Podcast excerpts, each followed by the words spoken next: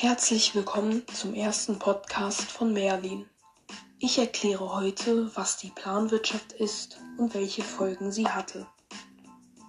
Die Planwirtschaft, oft auch als Zentralverwaltungswirtschaft bezeichnet, ist eine wirtschaftliche Ordnung, in der alle ökonomischen Prozesse der Volkswirtschaft planmäßig und zentral gesteuert werden.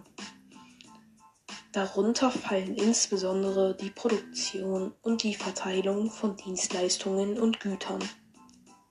Die Planwirtschaft ist als Gegenstück zur Marktwirtschaft anzusehen.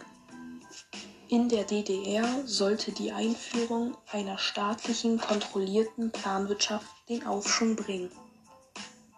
Allerdings musste man sehr, sehr lange auf etwas wie Autos und Telefone warten um genau zu sein, zwölf Jahre. Niemand sollte persönlichen Profit aus seinem Handel oder aus der Produktion ziehen. Daher mussten alle Bauern bzw. Landwirte in den 50er Jahren ihren Besitz an die landwirtschaftliche Produktionsgenossenschaft abgeben. Anfang der 70er Jahren mussten sich Familienbetriebe dem neuen Wirtschaftssystem beugen. Schluss mit den privaten Unternehmen.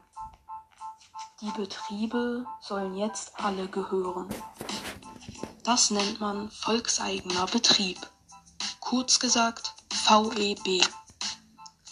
Produkte, die man im Tag nicht wegzudenken sind, fehlen. Da nicht Angebot und Nachfrage bestimmt die Produktion, sondern die Partei. Aus der inflexiblen Planwirtschaft wird Mangelwirtschaft.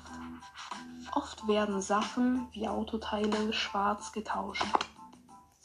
In einem Interview erzählte eine Frau, was die Menschen in der BRD hatten, wollten sie auch in der DDR haben.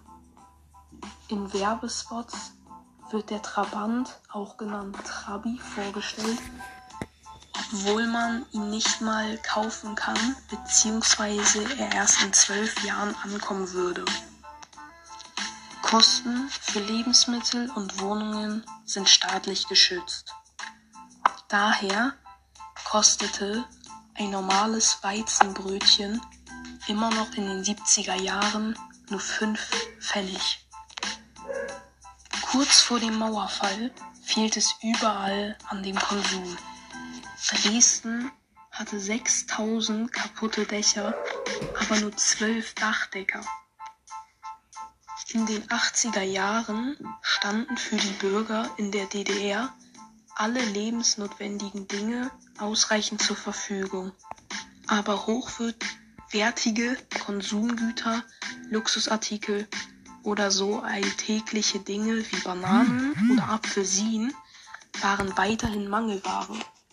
Viele Dinge bekam man nur zweitweilig und die Bürger waren lang, lange Schlangen vor den Läden gewohnt. Es fehlten Wohnungen. Junge Menschen wohnten bei ihren Eltern, da sie keinen Anspruch auf eigenen Wohnraum hatten. Die Probleme entwickelten sich immer und immer weiter, bis der Abstand zum Westen immer größer wurde. Das war mein erster Podcast. Ich hoffe, er hat euch gefallen. Ich weiß, er war nicht perfekt, aber ich würde mich freuen, wenn ihr auch beim nächsten Podcast wieder einschaltet.